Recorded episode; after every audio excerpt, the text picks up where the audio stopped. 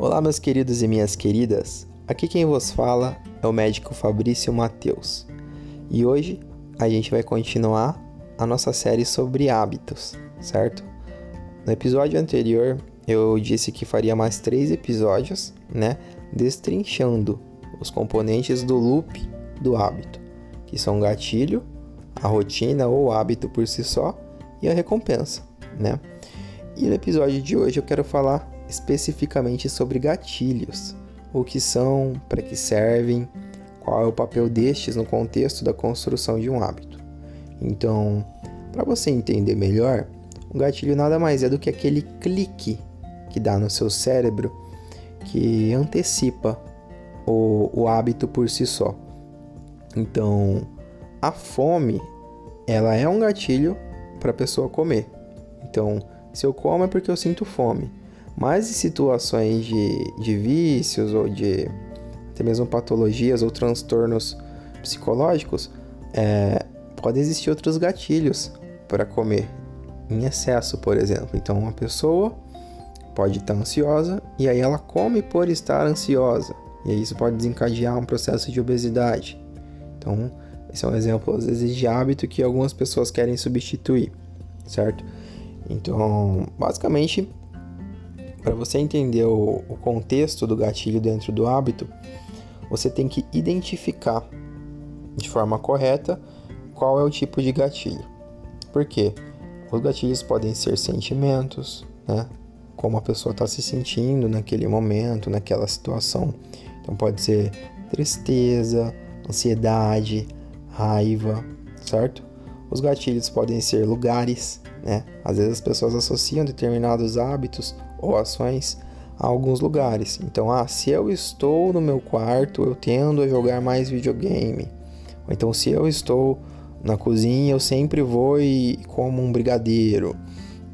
É, se eu estou na sala, eu vou assistir TV. Então, é passar a identificar qual é o tipo de gatilho e, que, e, e o que é esse gatilho, entendeu?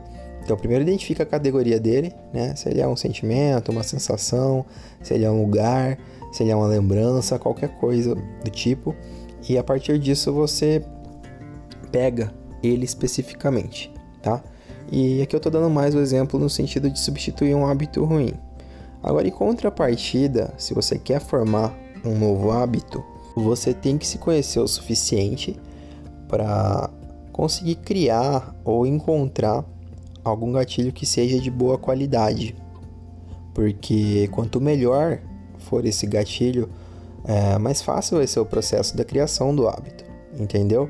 Então, como eu citei anteriormente, né, no, no episódio passado, se você quer praticar uma atividade física, primeiro identifica uma lacuna de tempo na sua rotina, né? Passa a facilitar as coisas e aí você vai ter aquele ímpeto que vai te disparar a fazer isso, tá? O gatilho pode ser a vontade de ficar em forma, é, o desejo de participar de alguma competição, e isso tudo acaba que é muito particular, certo? Então, basicamente é um, é um pouco de questão de autoconhecimento aliada ao conhecimento do loop do hábito. Sempre prestando atenção, né, nas barreiras ou obstáculos. Porque, igual eu disse, é, se você tem muitas barreiras ou obstáculos, você tende a ter maior dificuldade na hora de criar um hábito. Da mesma forma que se você quer parar com algum vício, com algum hábito, você tem que se impor o máximo de barreira e obstáculos possível, entendeu? Citar um exemplo simples.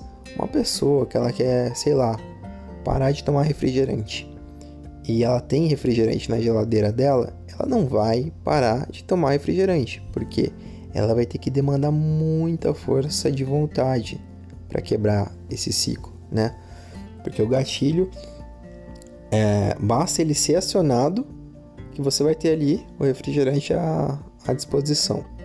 Da mesma forma que se a pessoa quer parar de jogar um jogo ou acessar demais determinado aplicativo no celular ou no computador, se ela tiver esse aplicativo, esse jogo instalado ali é, um clique da, do dedo, ela também dificilmente vai parar, Então é criar consciência disso, né? Saber que beleza, talvez eu não tenha controle na hora do impulso, na hora que o gatilho é ativado, mas então eu me cerco de formas com que eu dificulte isso. Por quê? Quando você dificulta isso, dá tempo de você pensar, né? Então o hábito é muito de emocional também. Então quando você está no piloto automático, você não pensa. Quando você coloca obstáculos, quando você dificulta é, dificulta o ciclo dos hábitos, você pode pensar racionalmente, né? Aí você pensa, ah, eu tenho o poder de tomar a decisão de fazer ou não fazer isso, entende?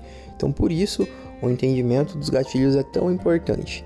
Passe a prestar atenção, tá?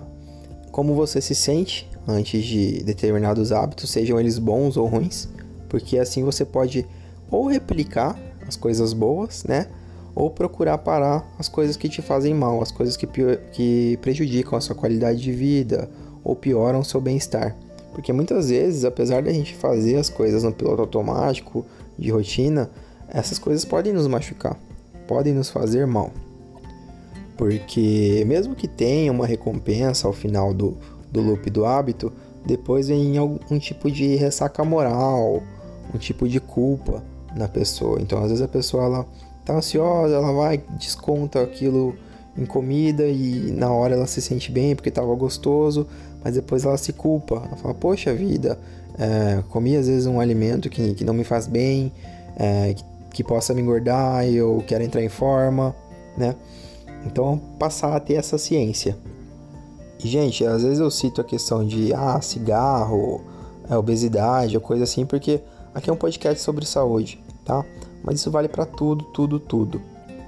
Coisas do trabalho, excesso de, de jogos, o próprio uso exacerbado hoje de smartphone, né, de computador que as pessoas passam o tempo e não percebem. Então, a mensagem que eu tenho para deixar hoje acerca desse assunto de gatilhos é essa: é, procure ter mais autoconsciência, né, do que te leva a fazer determinadas ações e o que poderia te levar a fazer novas ações que você gostaria de fazer, mas ainda não está fazendo. Entendeu? Porque assim você consegue ajeitar a sua rotina, criar os seus hábitos, ter poder sobre os seus hábitos. E, e, é engraçado que quando a gente tem isso, tem esse poder, essa autoconsciência, aumenta tudo. Aumenta a saúde, autoestima, as coisas parecem que é, fazem muito mais sentido. E é porque de fato elas estão fazendo.